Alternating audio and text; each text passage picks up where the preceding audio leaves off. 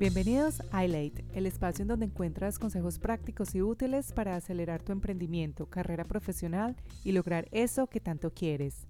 Yo soy tu host, Isabel Forrest, ejecutiva de marketing y por medio del coaching he transformado mi vida y descubierto mi pasión.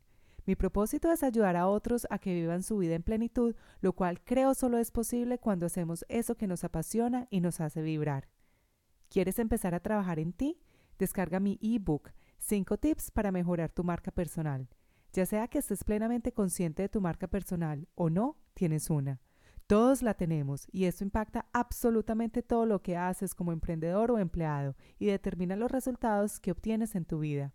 Para descargarlo, visita mi página web ilay.co barra marca personal.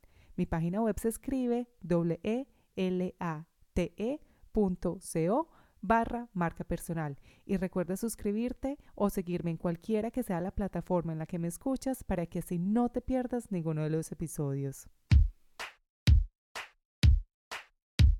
Hola Angelo, muchas gracias por tenerme en tu Instagram y darme la oportunidad de compartir tu historia ya por las preguntas que te haré a continuación. Sé que estamos desde tu cuenta de Instagram y bueno, muchos de tus seguidores saben tu historia y aunque yo sé un poco de ti, quiero que hablemos con más detalles de lo que ha pasado en tu vida hasta ahora. Por lo general yo empiezo las historias desde el pasado hasta el presente, pero en tu caso quiero empezar desde lo que haces hoy aquí en Australia y devolvernos un poquito a Colombia. Sé que estudiaste por seis años en Buenos Aires, eres chef, también estudiaste para ser sommelier, que es un catador de vinos, y viviste dos años en Florianápolis, una isla en el sur de Brasil. Luego vuelves a Colombia, después de vivir siete años por fuera, y en Bogotá, ciudad en donde naciste, trabajas como chef ejecutivo en el Club Campestre de la Sabana y el Club Militar. Y estando en Colombia, te enfrentas a una de las de los momentos que más han marcado tu vida pues eres quien cuida a tu mamá mientras ella lucha una batalla contra el cáncer, la cual no sobrevivió. Ahora en día, tú también estás enfrentando esa misma batalla, pero aquí solito, desde Australia y sin familia que te rodee.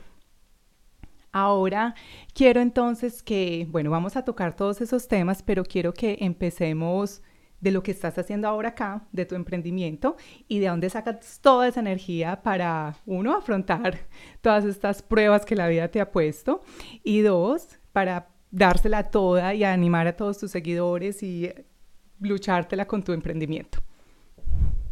Bueno, hola, gracias por la invitación. Aquí Elizabeth, una mujer hermosa que vive aquí en Brisbane también.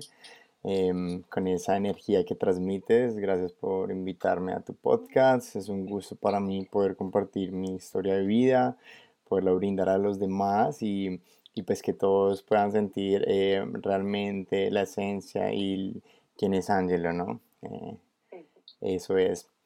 Eh, bueno, la pregunta que me acabas de hacer, aquí me dedico ahorita en este momento, ¿qué estoy haciendo en este momento? Bueno, gracias a Dios. Em, eh, surgió una idea de, un emprendimiento por a partir de todo lo que me pasó en mi vida, ¿no? A partir de, este gran proceso y de esa de esta gran oportunidad que la vida me dio, ¿no? Y de ahí surge mi emprendimiento, ¿no? Surge del, del, bueno, porque vengo de trabajar 18 años en unas cocinas con calor, estrés full, y, pensando siempre como en el dinero y llego y digo, y me llega esto en mi vida, esa situación que me pasó y llego y digo, hey, Angelo, stop, eh, calm down, vamos más tranquilo y, y la vida es diferente, ¿no? La vida es otra cosa, ¿no? Hay que disfrutar la vida, hay que, que hacer otras cosas diferentes. Y pues de ahí surge el emprendimiento. Dije, sabes que ya no quiero más cocina, o sea, no quiero tener más cocina. Em, quiero ayudar a las personas. Dije, quiero ayudar a las personas, es lo que más me nace ahora. Es mi, una de mis prioridades poder colaborar y servir al mundo y poder dar el granito de arena para poder cambiar el, eh, el planeta, literalmente. Eh, y, y, bueno, de ahí surge esta idea. Entonces dije, vamos a ayudar a la gente. ¿Cómo la puedo ayudar? Pues por medio de, lo que yo sé. 18 años de cocina, vengo de familia de cocineros de familias con restaurantes, soy empresario y, mi educación siempre ha sido en el emprendimiento y, en crear empresa. Ese es mi fuerte. Veo hacia atrás y veo el éxito. Espérame, espérame, Angelo, que yo, a mí me gustan como los detalles así súper puntuales. ¿Cuál es tu emprendimiento? ¿Qué haces? ¿Qué hace Angelo? ¿Qué, vendes en tu emprendimiento? Ahorita soy chef, em, soy un chef, eh, un consultor, consultor de bebidas y alimentos y ayudo a las empresas. Tengo mi empresa de, consultants, de, consultores, y ayudo más que todo a los restaurantes, empresas de, alimentos y bebidas a que puedan, puedan arrancar desde cero, una idea que una persona tenga desde cero, les ayudo a armar el plan de negocios, les ayudo al desarrollo del negocio. Y si ya tienen el negocio puesto y están de pronto en caos de, no saben cómo lidiar con los empleados o las ventas están mal o quieren un cambio en el restaurante, eh, pues yo llego a dar todo el asesoramiento y a poner las pautas y a, poner las pautas y a poner la activación de las, de las acciones que se tienen que hacer eh, para poder pues cambiar y, pues llegar a, mejorar el negocio. Excelente, me encanta. Entonces, tomé nota y tú dijiste que, bueno, trabajaste todo este tiempo en cocina, 18 años, y siempre lo hacías pensando en el dinero. Ahora vamos a saber por qué no lo haces de esa forma y creo que tiene mucho que ver con la batalla que estás luchando ahora contra el cáncer. Pero antes de que hablemos de eso, quiero que me definas el éxito. ¿Qué, ¿Cómo defines el éxito para ti? ¿Qué es ser una persona exitosa? Bueno, para mí una persona exitosa es aquella persona que, que tiene el balance de vida y que está eh, llena interiormente para mí.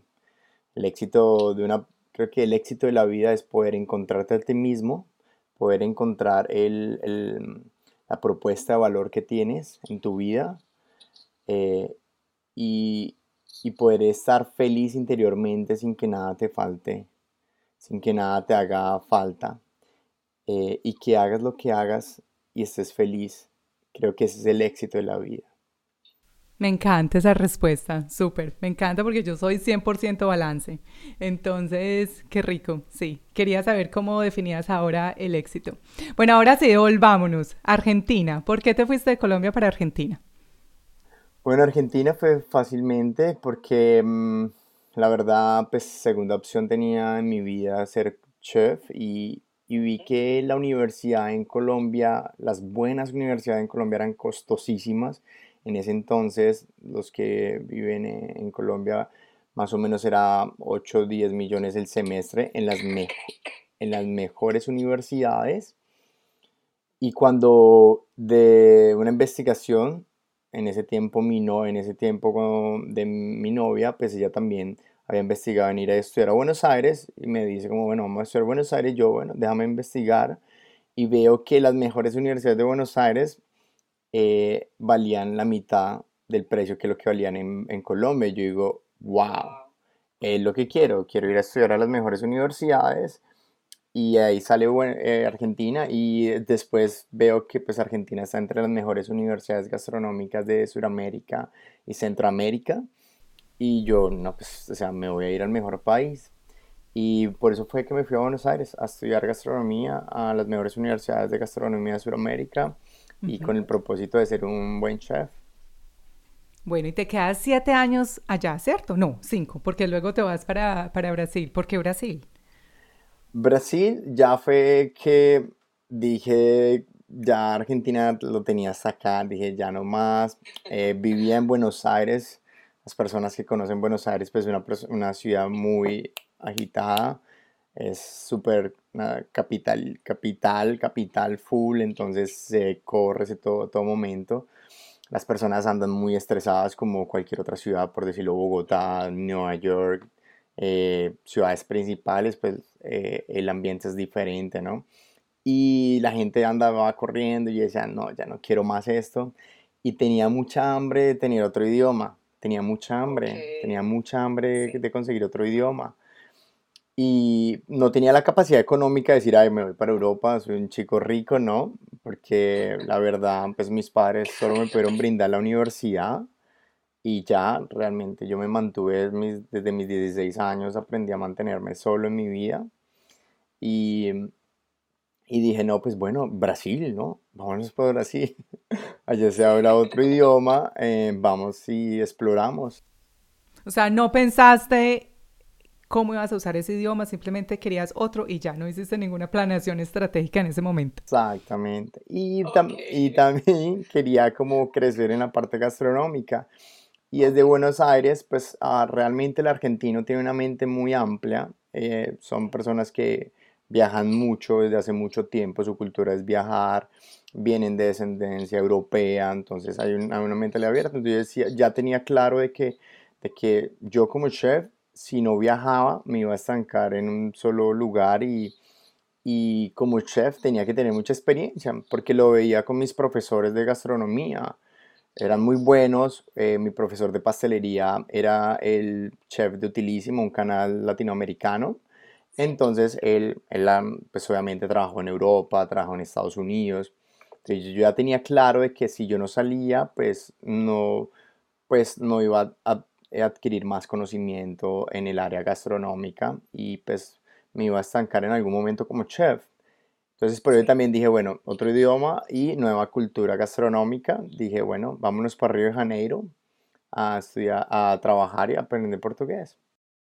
¿Y qué fue? ¿Tuviste alguna prueba que superar en ese país? Algo que te haya pasado. Uy, sí, sí, sí. En Brasil, en Brasil fue la mejor prueba del mundo. Creo que no voy a poder olvidar a Brasil nunca. Bueno, primero donde llegué a vivir los, casi los dos años fue en Florianápolis, un, solar, un lugar paradisiaco, es divino, es muy parecido a, aquí a, Brisbane, a Gold Coast, más o menos, es muy parecido, eh, el ambiente es muy parecido, se vive mucho el surf, se ve mucho el deporte, eh, eh, la vida healthy, la vida saludable se mueve en esa parte bastante. Y, pero nunca voy a poder olvidar porque realmente en Brasil fue la primera vez que tuve un encuentro espiritual tan fuerte conmigo mismo y realmente fue la primera vez que sentí a Dios en mi corazón y en mi alma y en mi ser. Sí. ¿Y por qué, lo, por qué tuviste ese encuentro espiritual? ¿Qué hizo, qué, qué pasó que tuvieras que hoy, después de tantos años, pienses eso? ¿O todavía lo sientes? Sí, se fue. ahí es cuando dice que pues uno a veces pues tiene a Dios, pero a veces se puede, eh, uno lo deja, ¿no? Deja esa parte espiritual y se puede abandonar. Todo es del tema de constancia y estar ahí, ¿no? Y me pasó. Entonces fue como que yo llegué a Brasil y a mí nadie me tuvo que presentar a Dios, nadie, absolutamente nadie me tuvo que presentar a Dios. Yo simplemente empecé a hacer mi vida normal y estaba solo, literalmente pues, estaba solo. Eh, eh, bueno, obviamente al principio un amigo estuvo conmigo dos meses, en ese tiempo sí no pasó nada, pero en el momento en el que se va, él se va, pierdo como ese apoyo eh, de amistad y no sabía el idioma. Él hablaba español conmigo, entonces pues no había tenido ese encuentro de, bueno, no sé hablar, estoy solo. Y vivía a dos cuadras de la playa y literalmente estaba solo, no tenía literalmente a nadie. Y empieza, empieza soledad y descubro, empiezo a descubrir, bueno, esas cosas interiormente, bueno, ¿quién es Ángelo? ¿Quién es Ángelo? me encontraba solo conmigo mismo, en las noches solo estaba viendo televisión, salía a caminar solo, eh, literalmente solo a mis 20 años, casi 21 años, y, como era una isla, entonces pues era, había un encuentro natural muy fuerte, porque donde yo vivía teníamos que pasar una montaña y llegábamos a una parte, una esquinita, donde había un pueblito de, de ocho manzanas, y ahí es donde yo vivía. Entonces todo era muy, muy natural. Y bueno, tomé la decisión, dije, bueno, o me quedo o me voy. ¿Qué hago? ¿Me voy para Colombia o me quedo? Y dije, no, pues mi prioridad es aprender portugués. Puse en balanza, dije, ¿cuánto me vale un curso en, en Colombia de aprender portugués? Bueno, casi 3 millones de pesos, 4 millones. Era lo único que tenía. Y dije, bueno, ¿cuánto me cuesta 8 meses de arriendo acá en Brasil? Bueno, más o menos valía 3 millones y era lo único que tenía en el bolsillo. Y así dije, no me importa, si no consigo trabajo o lo que sea, no me interesa. Y pagué 8 meses de arriendo así, chan con chan. Wow, te gastaste todo en el arriendo. Todo en el arriendo. Yo dije, aquí me quedo, aquí aprendo portugués y, y no me interesa. O sea, yo, mi prioridad era aprender portugués. Y me quedaron como 200 dólares en el bolsillo, ¿no? Y con esos 200 dólares yo dije, bueno, vamos a comprar comida. vamos a comprar comida para mantenerme. Y me compré 25 kilos de arroz y 25 kilos de frijoles. Me compré aceite, em, un tarro de café grande. Y me compré dos cubetas de huevos. O sea, eh, más o menos unos 40 huevos me había comprado. Y yo dije, bueno, ya tengo para un mes de comida o casi dos meses. Dije yo, y ya imprimí 60 hojas de vía, 50, no recuerdo más o menos esa cantidad. Y me quedaron como 40 dólares en el bolsillo. Y ya había tenido la oportunidad, gracias a Dios, de haber conocido unas personas antes de llegar a Brasil. Cuando llegué a ese lugar, em, esas personas me, me, prestaron una moto, una, una Bis, Honda B100 las que utilizan las, las mujeres en los pueblos. Claro, una Honda B100 que son las que utilizan las mujeres en los pueblitos en Colombia. Pero me la prestaron, me dijeron, toma Ángelo, esta moto es para ti por el tiempo que estés acá. Empecé a ver ángeles, empecé a ver ángeles en momentos que, que la vía te ponía. Yo decía, ve, qué raro, ¿no? Eh, llegaron esas personas, me dieron la moto, me prestaron y los acabo de conocer hace dos meses. Y yo, bueno, Y pues me quedé con 40 dólares, como había dicho, y dije, bueno, esto ahí para moverme para la gasolina, para ir a entregar las horas de vida y buscar trabajo, y bueno. Y empecé el día a día a comer. Entonces me levantaba mi cafecito, era mi desayuno nomás. Y preparaba el almuerzo, arroz y frijoles para que me alcanzara para la cena y me comía un huevo nomás. Y empecé día a día en esa rutina, día a día al día 5 o 6 era un agradecimiento, pero infinito. O sea, yo comía y yo mientras comía, yo, Dios, gracias porque por lo menos tengo este arroz y estos frijoles para comer. Que decía como, uy, Dios, gracias. Y empiezo a sentir eso. Empiezo a sentir ese agradecimiento inmenso de la vida, de lo que estaba pasando. Y coma y empezó a leer la Biblia. Pero a mí nadie me dijo, mira, lee la Biblia, aquí está Dios, nadie. ¿Y nunca se te ocurrió llamar a Colombia, decirle a tus papás, como papi, dame un préstamo, mándame platica, yo te pago después? No, que eso es tan común en nuestra cultura. Y yo sé, pero yo dije, hasta que no lleve cinco días sin comer, no hago eso, algo así. dije, hasta que, hasta que no estén en mis extremos, extremos, pues no lo, no lo iba a hacer porque pues ya llevaba cinco años en Buenos Aires casi, en el cual pues me ha defendido solo, no ha tenido nada necesidad de, de, estar pues de ellos. Y realmente en Buenos Aires a mí me ido muy bien. En ese tiempo Buenos Aires tenía muy buena moneda. Antes yo les mandaba regalos a mi familia desde Buenos Aires porque pues en ese tiempo la moneda era muy buena, había muy buen cambio, ¿no? Y, y pues yo antes les llegaba siempre con regalos, todo diciembre me gastaba mis dos mil dólares pues que en ese tiempo y en Colombia pues dos mil dólares es mucho dinero, pues yo les llevaba dos mil dólares de regalos a todos. Eh, era muy, muy joven, entonces era muy votado, muy regalado, uno más adelante... Entonces, ¿era más como el ego lo que no te dejaba o era...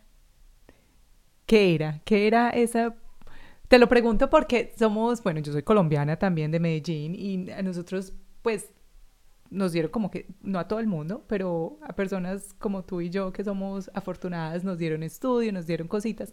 Y uno, pues yo llamo a mis papás.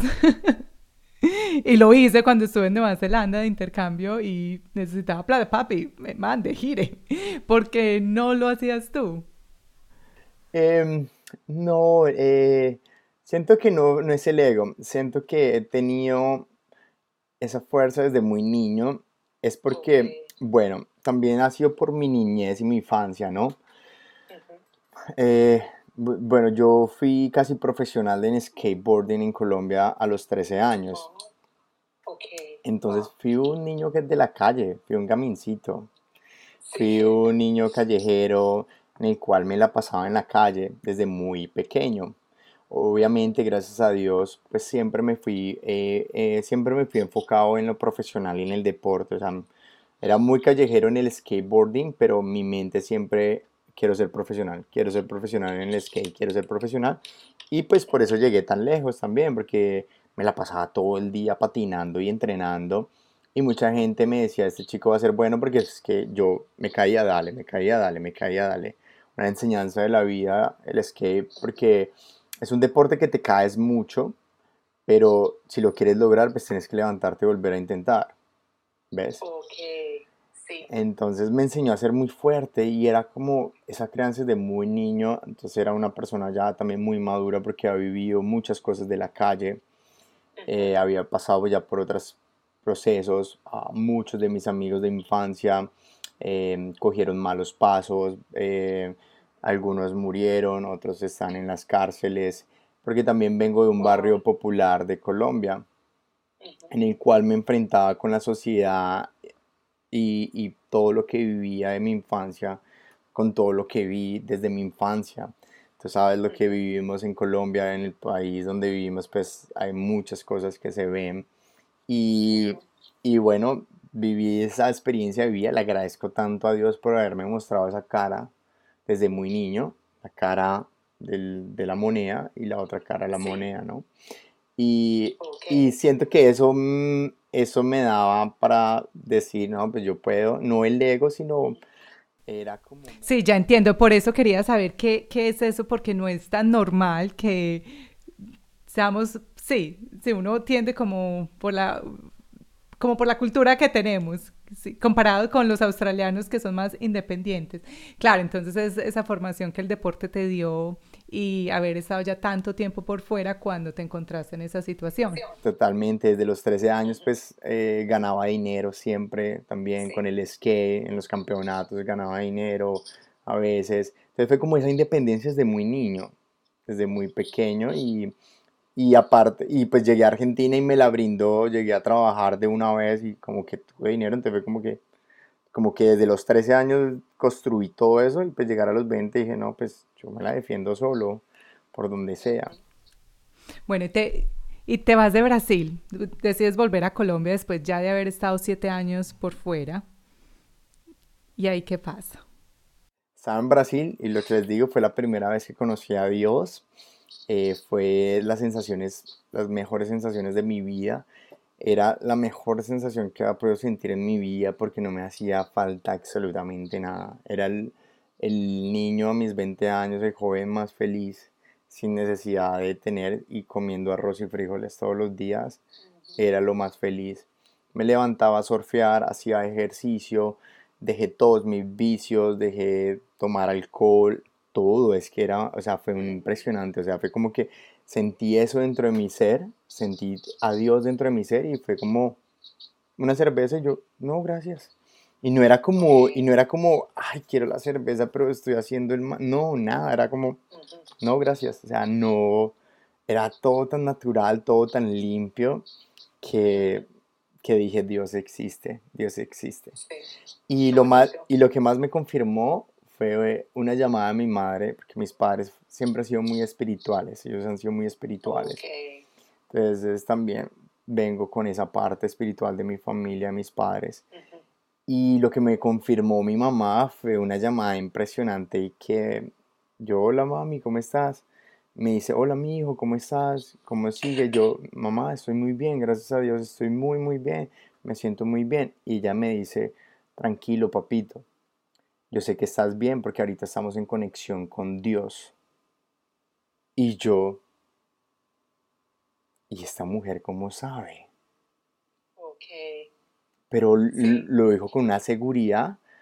Obviamente creo que me sintió el lauro, eh, pues las madres tienen su- sus, sus, Su sus sexto sentido. total, eso es claro. pues esos nueve meses no son en vano, uno esa conexión que crea con ellas, neuronas, hay mucha conexión con las madres. Y, y me dice eso y yo, wow. Y yo quedé, y yo quedé súper impactada. Y ahí me confirmó. Más me confirmó, me confirmé a mí mismo que Dios existe y que Dios es real y que nadie me lo tuvo que mostrar. Yo lo encontré solo, yo lo encontré solo. Y bueno, ahí ya Brasil, terminé, me cansé en Brasil. Dije, bueno, ya aprendí portugués, lo que quería aprender, no lo escribo un 100%, pero lo entiendo un 90%, lo hablo un 70% ahorita. Si empiezo a hablar con brasileros, vuelve y se retoma como cualquier otro idioma que si se deja de practicar se olvida, pero cuando ya estás Claro. otra vez enganchado, haces el clic y te vuelves otra vez a meter. Y en ese entonces, eh, pues volví, dije, bueno, vamos a Colombia, necesito a mi familia, necesito a mi familia. Ya no podía más sin mi familia, dije, vamos a recargar energías, vamos a apoyarlos, porque yo dije, bueno, ya ha pasado mucho tiempo y no he estado con ellos. Entonces dije, no, ya eh, eh, el buen hijo vuelve a casa, entonces volvamos a casa, es la hora de volver a casa. Y ya también es tener esa tranquilidad del hotel mamá, ¿no? Es muy chévere también cuando como, ah, ya no necesitas pensar en arriendo ni nada, pues porque ¿Y ahí cuántos años tenías ya? 22, 22. pues casi, ok. sí, 22. Sí. 22 años. Llegué a Colombia eh, con el, con el pensamiento de estar solo un año y de, de seguir viajando, ¿no? Era, como dije, un receso de un año y sigamos comiéndonos el mundo. El plan era Centroamérica, el Caribe, quería seguir trabajando en el Caribe. Y ya, y me encuentro con la noticia en Colombia, después casi al año, cuando estaba ya preparando los preparativos para arrancar el viaje de Centroamérica, estaba ya solicitando la visa mexicana, estaba solicitando la visa dominicana. Y vengo de la Embajada de la República Dominicana, vengo de, de- de- ir a hacer los papeles y, me dice, y llego a la casa y me encuentro con la noticia de mi papá de que mi mamá tiene cáncer. Y fue como, oh, wow. En ese momento, pues la verdad no había tenido una experiencia. Mi mejor amiga había tenido cáncer. eh, mi mejor amiga está viva, gracias a Dios. Eh, pero ya ha combatido el cáncer durante un buen tiempo. Estuvo combatiéndolo. Pero pues era mi mejor amiga, no estuvimos, yo, o sea, sí, pero no fue como realmente como, bueno, tu mamá. Entonces como que, ay, Sí. oigan, es serio, ¿no? Ya ahora sí esto es otra cosa. Inmediatamente dije, me tengo que quedar acá en este país. Ya, entonces cancelé todo. Dije, bueno, ¿qué es eso, no? Pues, ¿cuál es el cáncer? Y empiezo a, a vivir la experiencia de mi madre, ¿no? Empiezo a vivir la experiencia de mi madre. eh, y, y, y esa es una de las razones por las cuales hice el libro, porque vi las dos caras de la moneda. Vi lo que se hizo con mi madre durante ese tiempo y, y vi lo que pude hacer en mi tiempo, en mi proceso. Entonces fueron dos cosas diferentes, totalmente diferentes. ¿Qué pasó con tu mamá y qué pasó contigo? ¿Cuáles son esas monedas, esas caras? El conocimiento de qué hacer cuando tú te enfrentas a un diagnóstico. De eso se trata Ujú. mi libro. Del conocimiento de qué hacer.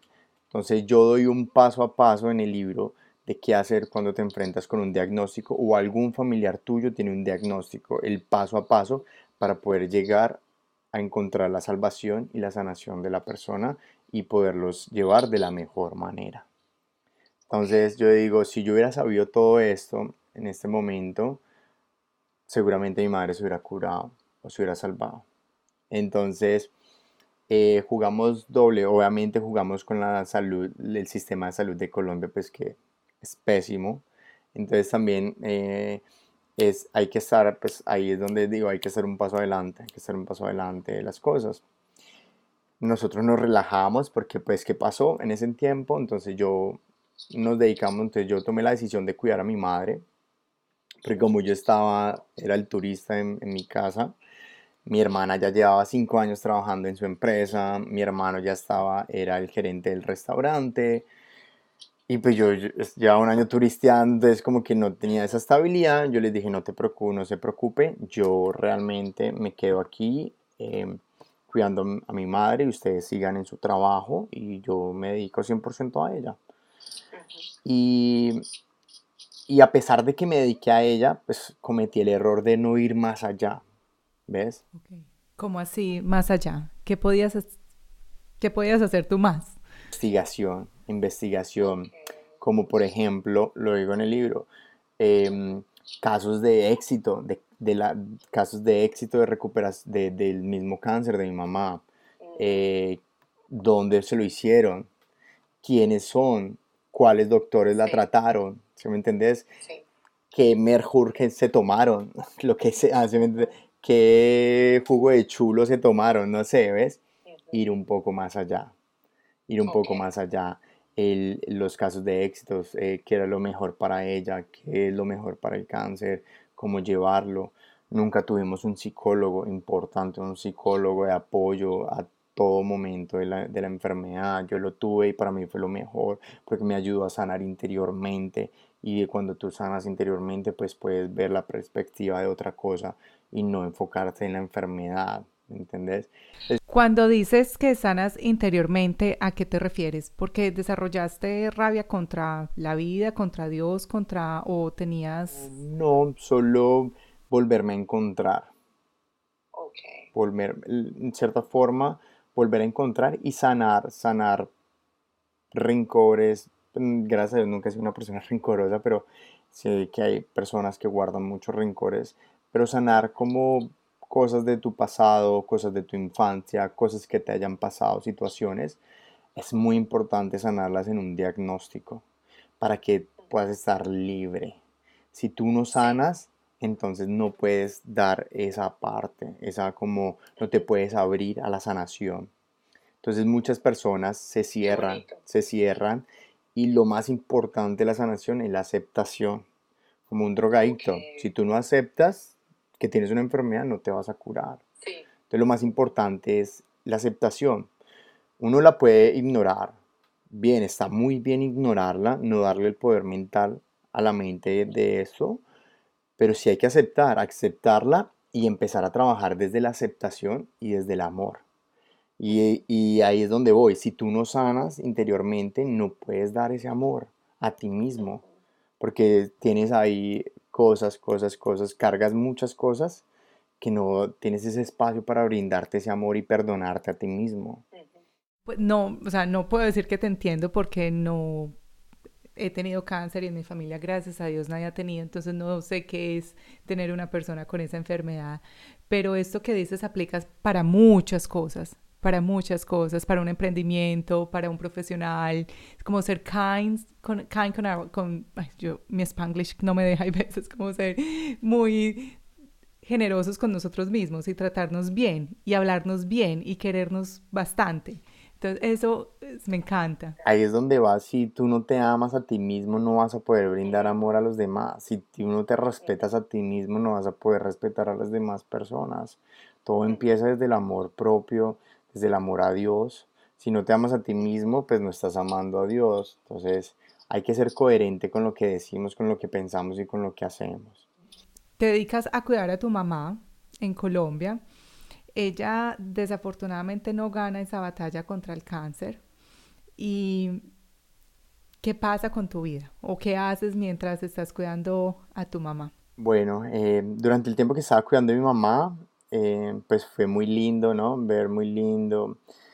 Y hubieron cosas que aprendí mucho ella, algo que nunca voy a poder olvidar.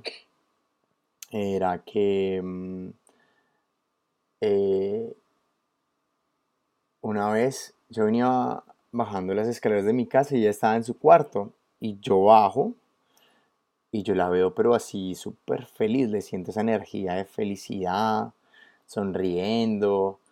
Tenía la música a- a un poco alta. Y yo le digo, mamá, ¿por qué estás tan feliz? Le digo. Me dice, me dice, papito, eh, es que acabo de encontrar un significado a esto, me dijo. Wow. Y yo, ¿qué pasó? Me dice, es que me siento afortunada y bendecida de que Dios me haya elegido a mí para pagar muchos pecados de otras personas en el mundo. Y yo wow. Yo, oh my God, porque como lo dije antes, pues mis padres siempre han sido muy espirituales. Mi madre es una, era una persona muy espiritual. Ahí es donde dice, si tú te pones, si te, si tú te pones a ver, realmente casi las personas que nos pasan estos sucesos de vida son personas muy buenas gentes, son personas de muy buen corazón. No sé por qué, pero algo tiene que haber, algo tiene que haber. Yo lo, des- yo lo descubro como que a esas personas que les dan cáncer, si tú te pones a ver el pasado de esas personas, casi la mayoría tienen muy buen corazón. O sea, nunca, no he escuchado ahorita, pues yo sigo muchos casos de personas que tienen cáncer. Y Me pusiste a pensar, estoy pensando como en toda la gente que uno, y sí, pues no puedo como encontrar una persona que sea mala persona. Uno siempre, pero ¿por qué a esa persona le dio eso? Sí. Pero ahí también está el dicho, mala- eh, hierba mala nunca muere. Donde dice, dice, y es verdad, ¿no? Eso es verdad. Pero, ah, ¿cuál fue el significado que yo encontré en este, en este mundo de ver a mi mamá? Y yo decía a mi mamá, una persona tan sana, una persona que nunca fumó, dedicada a su matrimonio, una persona tan espiritual, una persona dedicada que dio su vida a sus hijos, los educó de la mejor forma posible, eh, amó a sus padres, amó a sus hermanos, eh, dio la vida por los demás, ayudaba a los demás. Mucha gente, las personas que me conocen y que están acá en este video, que van a ver el podcast, saben quién era mi mamá. Era, todos mis amigos me decían, tu mamá tiene una obra de ángel, tu mamá es un ángel, Ángelo. Todo el mundo me decía, tu mamá es un ángel. Y, y después me pasa a mí y cuando yo estoy en este suceso, yo, yo me sentí súper tranquilo. Y dije, bueno, si me muero, me muero. Sentí una tranquilidad a la hora de morir porque sabía quién había sido Angelo Romero en este planeta. Ok. Y fui un gran hijo. Nu- he sido una persona muy honesta. Soy una persona que dice las cosas en la cara, digo las cosas en la cara. Eh, obviamente, pues no soy el perfecto. Todos los tenemos, somos seres humanos y cometemos errores. Y no soy perfecto, tengo muchos defectos que cambiar, obviamente.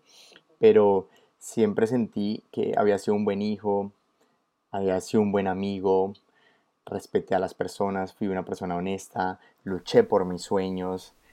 Pero entonces eso, espérame, te pregunto, Ángelo, tú dices, piensas así, obviamente cuando ya te hacen el diagnóstico a ti. Y, do- y eso te pasa aquí en Australia, ¿cierto? El diagnóstico, sí. ¿Al cuánto tiempo de haber llegado a Australia? Te... Yo, eh, cuatro años llevaba allá en Australia. Ok, ya llevas tiempito acá. Y aquí no tienes a nadie. Aquí estás con tu familia. Perdón, tu familia está todo en Colombia. Todos en Colombia. Tengo dos primos acá, dos primos nomás. Sí. Sí. Ok. Pero, y en ese momento digo, bueno, yo fui un buen novio para esto, porque nos pasan esto a estas personas? Yo digo, y ahí fue cuando una, una tía me dice, Ángelo, es que ese corazoncito tan lindo que tú tienes, ese corazoncito Dios lo quiere para él. Y esto es un llamado de que te está tocando la puerta y te va a decir, hey, hey, por ahí no es, por donde no vas. Ok. Yo te quiero a ti, te quiero a ti y ese es el camino correcto. Ujú. Ahí entendí el por qué llega esto a las personas y llegan es por un significado demasiadamente. O sea, las conciencias no existen. Pero espérame, Ángelo, yo te interrumpo porque a mí me gusta saber como todo súper bien y- y los detallitos. Tu tía te decía eso porque lo que estabas haciendo acá en Australia en ese entonces no era que fuera malo, pero ella pensaba que no era el camino al que te debías dedicar. Eso lo pensaba yo porque antes, antes yo estaba muy erróneo, aprendí mucho la vida porque pues yo aquí en Australia, em, aquí en Australia me dediqué fue a trabajar y, Ok.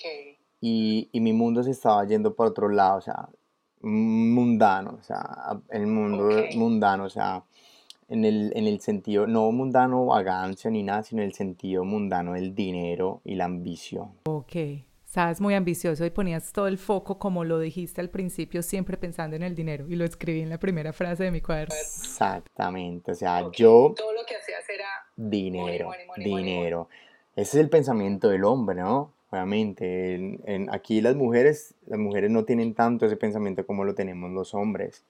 El hombre es el que no, yo tengo que responder en la casa, yo tengo que ser el macho, yo tengo que tener el dinero, ¿sí me entiendes? Ujú. Y de ahí vienen todas esas creencias y todo lo que nos meten en la cabeza de que el hombre. Entonces, por eso la prioridad del hombre, si tú le preguntas al- a la mayoría de hombres, el 90% de los hombres, la prioridad número uno que tienen en la vida es el dinero, tener dinero. Ujú.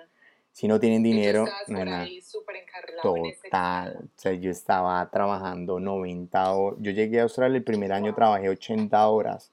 Trabajaba full Ok. time, en, en, trabajaba a tiempo completo en un restaurante italiano y aparte de eso hacía 20 horas en, en Guzmán y Gómez. Trabajé Wow. 80 horas todo, casi todo el año, mi primer año aquí en Australia. Las personas que me conocen lo saben, que llegaba a dormir, dormir a la escuela de inglés y la profesora me quería mucho porque ya trabajaba mucho, pero y dormí y me dejaba dormir. Yo le decía, profe, es que estoy trabajando 60 horas como chef en un restaurante en South Bend. Ellos sabían que era el segundo mejor restaurante italiano en ese entonces en Brisbane. Ujú. Y aparte de eso, hacía 20 horas en Guzmán y Gómez. O sea, dinero. Porque valga, esta, esta parte sí me la sé, o sea, tú llegaste y a mí me encanta esta parte de, de tu historia porque tú aplicaste todo ese conocimiento que habías recogido en, en Brasil, en Argentina, y cuando llegas a Australia, tú no te pones a dormir, ni a rumbear, ni a nada de eso. Ah, ah, juiciosito repartir hojas de vida, así súper old fashion, empresas y todo, y consigues trabajo a los dos días. Entonces, eso me parece súper chévere, pues, y lo recalco porque de eso se trata mi podcast, como de tener ese foco súper prendido y saber el norte para dónde vamos. Entonces, me gusta mucho eso de ti. Felicitaciones. Pero te descarrilaste, o bueno, te descarrilaste, no, te enfocaste mucho en ese Ese en el dinero. Monté mi primera eso- empresa aquí también en. Australia al año, al año y medio lancé mi empresa, me fue muy bien, gracias. Pero era dinero, dinero, Ok. dinero, dinero, dinero, No tenías dinero. otro propósito. No tenía otro diferente. propósito. O sea, No. sí, sí habían muchos, muchos, pero era dinero. Tener mi moto, alto cilindraje, quiero comprarme mi carro, último modelo, em, viajar, pero era solo abundancia en, en dinero, ¿me entiendes? En dinero. Em, a veces como hombre llega ese pensamiento, quiero tener dinero para tener mujeres también, ¿sí me entiendes? Para tener, para tener eh, ese ego alto, ¿no? Tener el ego ahí, que todo el mundo me respeta, que tengo dinero y me, me llueven las mujeres, ¿me entiendes? El pensamiento del hombre en el cual caemos en eso. Claro. Caemos. No, y no, y no, pero no te des tan duro porque no es solamente, bueno, sí, me imagino que, que no quiero generalizar, pero me imagino que es muy común en los hombres, pero yo me pongo de ejemplo, yo he empezado varios emprendimientos y esos emprendimientos los he hecho siempre pensando en, en la plata, en el dinero, y la verdad es que pues ahí los tengo, me generan un ingreso pasivo, no es a lo que me dedico como mi profesión. Y cuando empecé a hacer este podcast, cuando empecé a transmitir historias de personas así, emprendedoras, chéveres, que inspiran, empecé como con un propósito diferente. Y, y las personas que me escuchan, me oyen, bueno, empecé eh, a estudiar coaching y hago asesorías de coaching y muchas las he hecho gratis porque es un algo más. Y cuando tienes algo más, un propósito, lo que llamamos propósito, es tan lindo, es tan, tan, tan bonito. Y eso te da una energía que, pues, te lo digo, no me la da el trabajo, que me pagan lo que me pagan. Entonces, eh, bueno, qué rico que encontraste que ese no es el camino, pero lo encontraste a raíz de cáncer. Sí, entonces ya entiendo por qué tu tía te dijo eso. Fue pucha.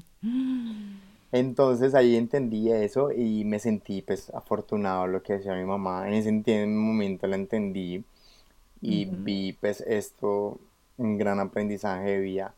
Una pregunta que siempre me gusta responder y me la voy a preguntar y la voy a responder Sí.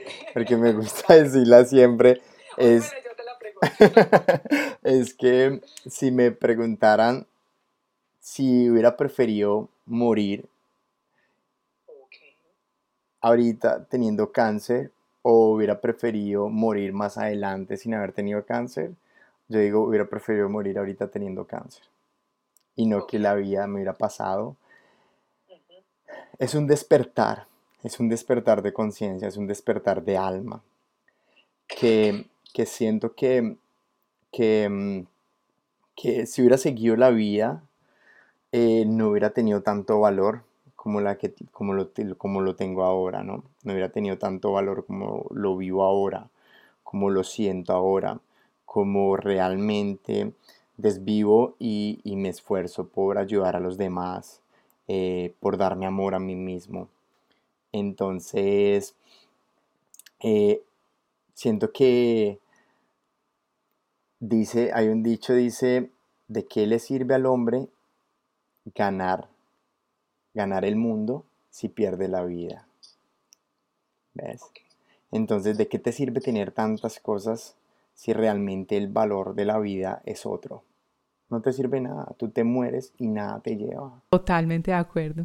Y para personas que no hayamos tenido esa experiencia y ojalá no la tengamos porque, bueno, yo sé que es transformadora, pero, pero pues uno a nadie le va a desear que tenga cáncer. ¿Tú qué crees que una persona que no haya vivido eso y que sienta que necesita despertar o, o cambiar algo en su vida, qué crees tú que esa persona pueda hacer o deje de hacer? Eh, Yo soy fanático de Papá Jaime, él es uno de mis mentores espirituales, es un compatriota tuyo, es paisano tuyo. No lo conozco. No, eh, Papá Jaime, sí, eh, Jaime Jaramillo, el dueño de la fundación Jaramillo. Jaime Jaramillo, el dueño de la Fundación Los Andes, la segunda fundación más grande de Colombia. Él es el que sacaba a los niños de la calle, de las alcantarillas y les daba otra vida. Él es ahorita un ángel espiritual, es una persona espiritual. Los que están aquí los recomiendo, siempre se los recomiendo a todas las personas que también les hago coaching eh, de vida, eh, Jaime Jaramillo. Una de las palabras que él dice, cambie, cambia, si no el mundo te va a cambiar.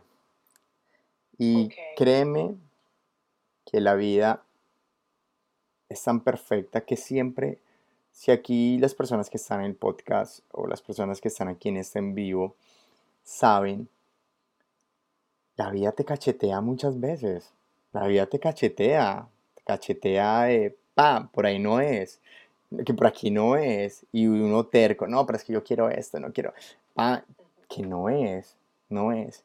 Y esos son los, esos son los, las, los momentos que hay que sentar y callar y poder decir, ok, esto no está pasando por eso, ¿no? Y, y la vida te da, te da, te da hasta que llega muchas cosas.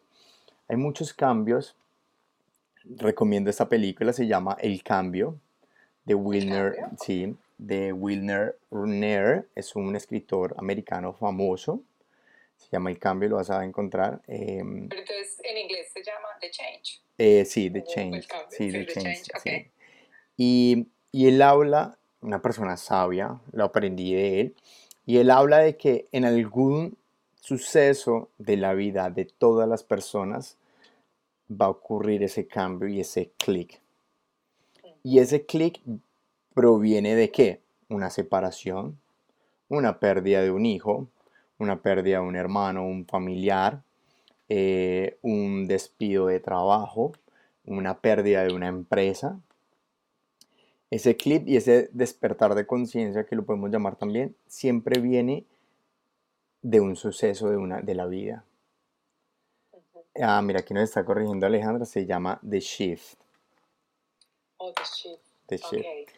Y Gracias, Alejandra. gracias Alejandra por estar aquí en este podcast. Este podcast se volvió más de muchas más personas. Sí. ¿No? Muy bien, chévere, qué lindo que, que estés, sí. The Shift. Ok. Y, y eh, ese cambio viene, ahí lo especifica que en algún momento de la vida va a haber el cam- ese, ese, ese suceso de vida que puede venir de una tragedia, de una pérdida de un familiar, de una separación, de matrimonio. Y en ese momento la vida te hace así. Y es en segundos, es tan impresionante que son segundos que tu mente hace o sea, tenías prioridad en hombres, porque él lo especifica que las mujeres y los hombres somos diferentes, ¿no? En hombres, dinero. Segunda prioridad, eh, honor, ego. Tercera prioridad, ser reconocidos, que nos reconozcan, ¿no? Eh, cuarta prioridad, eh, tener empresas, qué sé yo, o negocios. Y inmediatamente pasa ese suceso de vida y la prioridad del hombre cambia. Entonces, primer lugar, se vuelve la parte espiritual. Segundo lugar, ya estás pensando en un hogar, una familia. Entonces, inmediatamente cambia. Y a mí me hizo eso y yo como que, qué impresión, o sea, y, y en el lugar de la familia estaba en el décimo lugar, bueno, viene a ser al segundo puesto. La parte espiritual estaba en el lugar número 14, 15, viene a ser el primer puesto. ¿Ves? Ayudar a los demás estaba en el doceavo puesto, viene a ocupar el tercer puesto. Entonces todas las prioridades cambian. Y en la mujer también. En la mujer, ¿qué pasa? Se va, se va mucho el, el, el vanidismo, se vuelve más a lo natural. La mujer tiene como prioridad ser ac- aceptada a los demás. Si no eres aceptada, la mujer tiene esas prioridades. Y él habla de que la mujer ya cambia, sino se vuelve más ayudar a los demás, también las prioridades de la mujer eh, se va el tema del, del, del, del vanidismo, del maquillaje, se va un poco hacia atrás. Ay, ojalá eso se me pase rápido. Entonces, claro, entonces esas cosas, ¿ves? Y somos diferentes prioridades, ¿ves? Ahí es donde entiendes que los hombres y las mujeres somos muy diferentes. y- Y, y mira que es una teoría, eh, bueno, no sé si es una teoría, pero ese concepto que me estás hablando tiene mucho que ver, bueno, como te digo, he estado estudiando coaching y todo este cuento, y Tony Robbins, pues que no hay que decir quién es, él tiene una, un modelo donde explica por qué las personas que son tan exitosas, que tienen tanto dinero, bueno, no todas, pero algunas, no son felices. Y no son felices por eso mismo. Entonces él describe varias necesidades del ser humano que tienen que ver mucho con la pirámide de necesidades de Maslow, que es algo que te enseñan en mercadeo y en muchas pues materias cuando estás eh, estudiando las necesidades del ser humano, pero Tony Robbins hace una diferente y empieza con la certeza. La certeza que es que las personas tengamos la, la capacidad, pues tengamos una casa, vivienda, saber que estoy hablando contigo, termino, me puedo tomar este vasito de agua, tengo seguridad de que tengo agua potable, la variedad, algo pues de diversión, de cambiar de ambiente, de, de hacer cosas diferentes todos los días. Luego, ay, Ángelo, espérame que esto, ah, no, pensé que me había desconectado. Tenemos luego la necesidad de tener significado, de que seamos alguien. Entonces, si ponemos esto en términos de una empresa, es ahí es cuando empieza el ego, que tengamos un título o en tu caso, antes de tener el carro, la moto, todo el dinero. Luego empieza la necesidad de conexión, porque entonces cuando alcanzamos todas esas partes del ego, nos podemos empezar a quedar solitos. Entonces ya necesitamos es como tener amigos, relacionarnos, encontrarnos con las personas. Y ahí para la gente, ¿cierto? Pero entonces lo que hace que la gente en realidad sea feliz cuando alcanzan el dinero y todo esto son dos. Y es la capacidad de crecer y de contribuir. Entonces, de crecer como personas. Entonces, ahí empieza yo toda la parte espiritual, el autoconocimiento. Y luego, cuando tú creces como persona, ser capaz de compartir ese conocimiento y ese crecimiento, que yo creo que es lo que te está pasando en estos momentos. Y lo haces con tu libro y con todo lo que te ha pasado enseñar, porque ya creo que estás, y me voy a traer a decirlo en otro nivel. Porque, y entonces ya estás en ese nivel de, de contribución. Ujú. Sí, me encanta esa teoría. Me voy a ver esta película esta noche. Espero que esté en Netflix. Lo que hablas ahí de, de la contribución y eso, es- siento que lo que veníamos hablando de, de qué le sirve al hombre ganar el mundo si pierde la vida, ¿no? Entonces, eh, es el mismo significado, o sea, ¿de qué te sirve tener tanto si ni siquiera lo compartes? Si te vas a, si te vas a morir, no te vas a enterrar con tus casas, con tus 50 casas, con tus 20 Ferraris, no te vas a enterrar.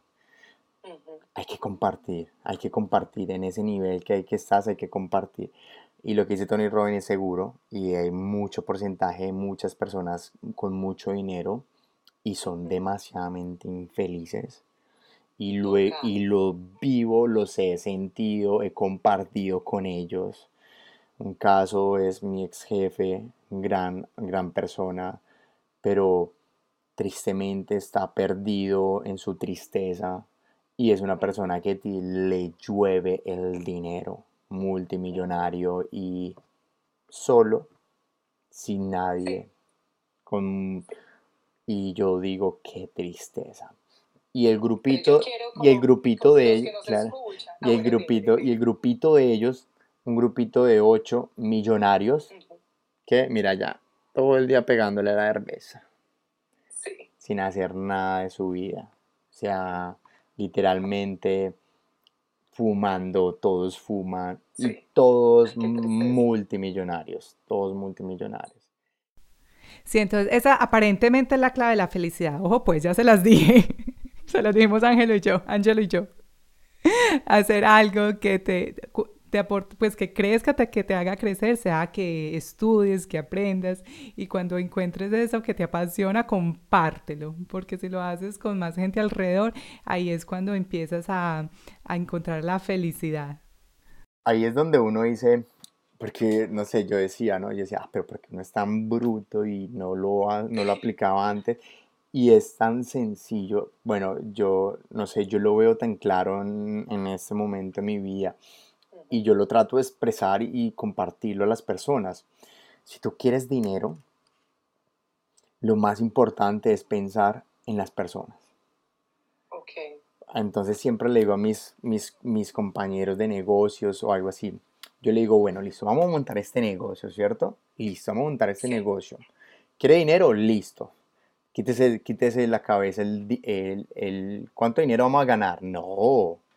¿Cuántos corazones vamos a tocar y cuántos corazones vamos a cambiar?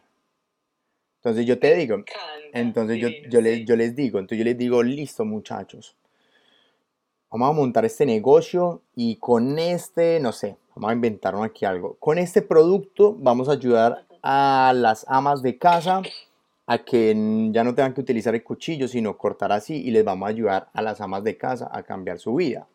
Listo.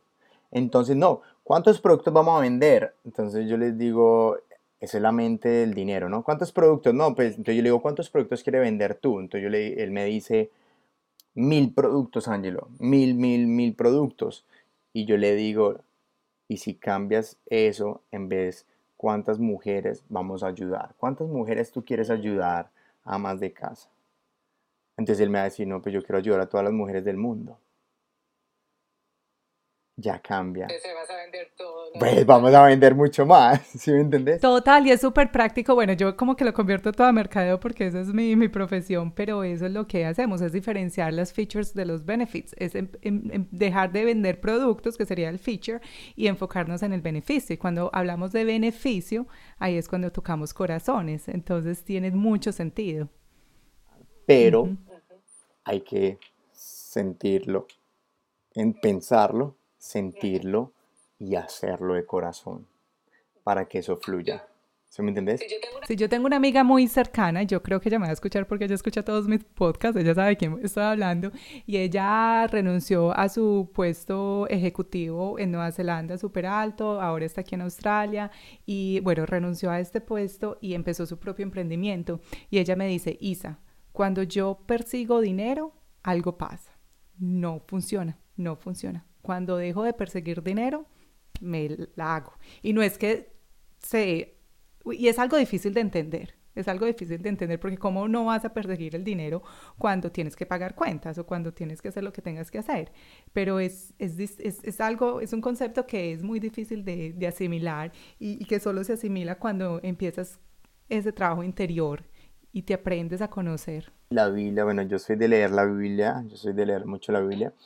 Y leo la Biblia no por, por, por religión, ¿no? Sino me parece que es un libro muy sabio que te enseña a llevar la vida y a llevarla de, de una porque me enseña, digamos, esta palabra que te acabo de decir, la de, de qué le sirve al hombre ganar el mundo si pierde la vida, lo dice la Biblia. Esas palabras son de la Biblia. Por ejemplo, ahorita también lo que hablábamos, la Biblia te enseña a decir, da a los demás, que lo demás viene por añadidura. ¿Sí me entiendes? O sea, da, da, que las riquezas siempre vienen. ¿Sí me? Y en la Biblia nos muestran todos los ejemplos de, las, de los personajes que ponen ahí. Siempre todos los ejemplos es de esta persona dio a la sociedad y esta persona era millonaria. Esa persona era buena persona y esa persona tenía mil ovejas, 80 ovejas, lo que sea. La Biblia nos enseña que siempre hay que dar de corazón, hay que dar realmente del fondo del corazón a las demás personas, que el éxito viene por añadidura. Me encanta todo eso, Ángel, lo que dices. Y bueno, voy a empezar aquí a envolver esta conversación porque acá nos podemos quedar todo el tiempo. Mi celular se está descargando, lo cual, Dios mío. Pero entonces, hablemos de dar. Entonces, demos tres consejos súper prácticos. Tú sabes que mi podcast es de, emprendimiento, de, dar como esos consejos prácticos que la gente pueda aplicar ya mismo.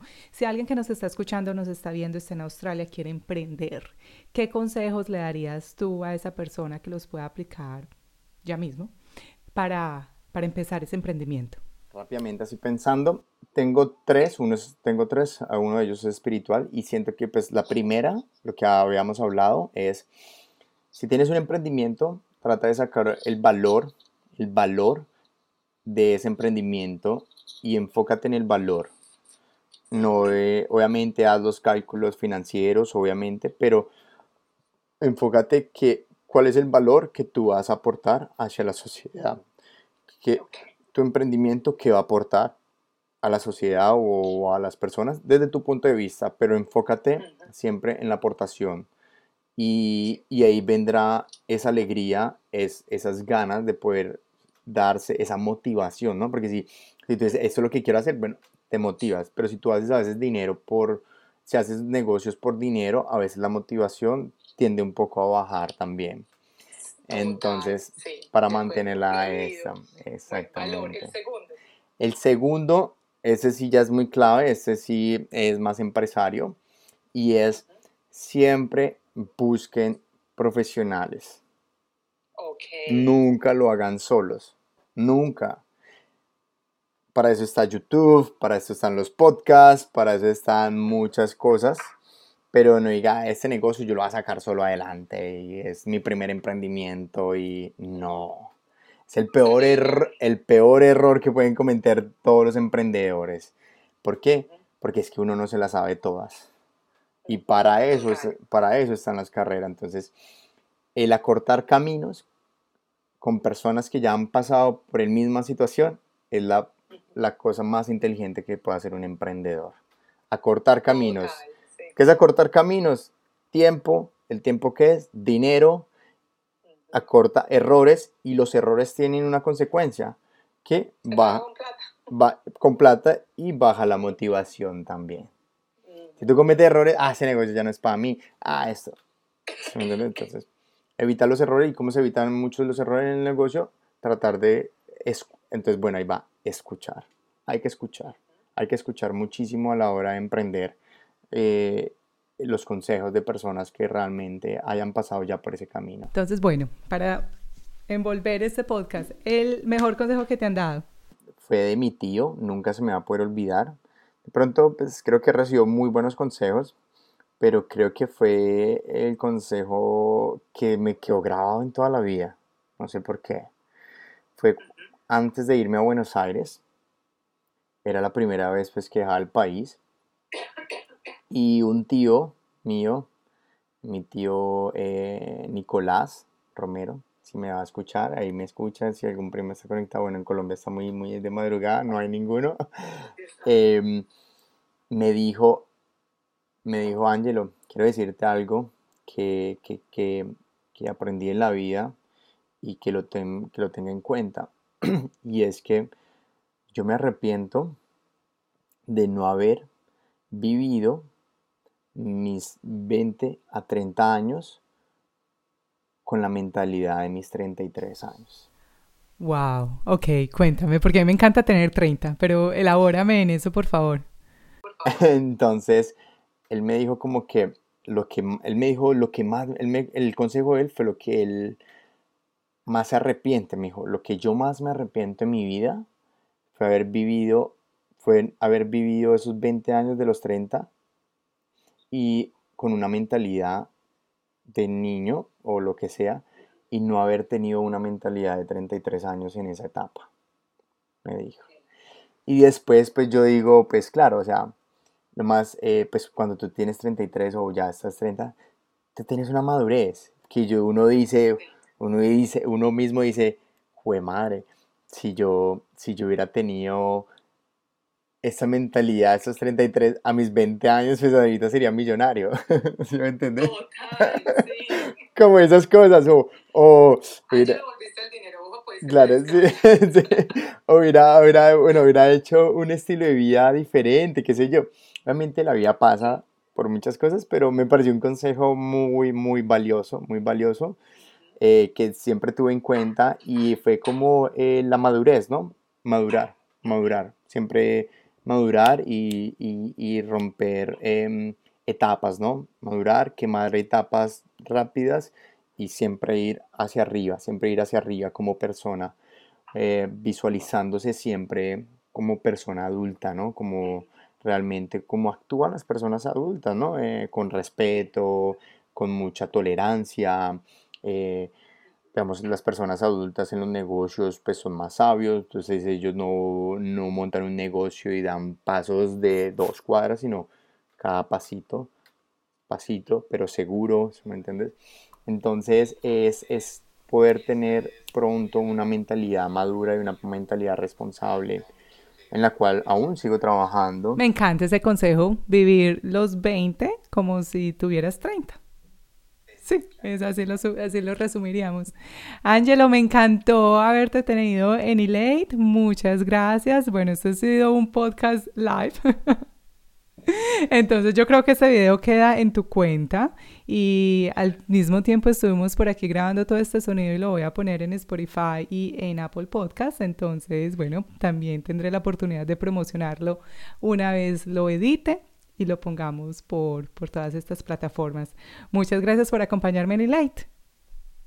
No, muchas gracias a ti, gracias a todas las personas que nos acompañaron y que escuchan este podcast también, eh, a todas las personas que estuvieron en el live. Muchas gracias por acompañarme en Elate. Si te gustó este episodio, te invito a compartirlo para que juntos impactemos a muchas más personas a hacer lo que los apasiona. Si me escuchas por Spotify o Apple Podcast, recuerda darme 5 estrellas y dejarme un comentario positivo. Muchas gracias y hasta pronto.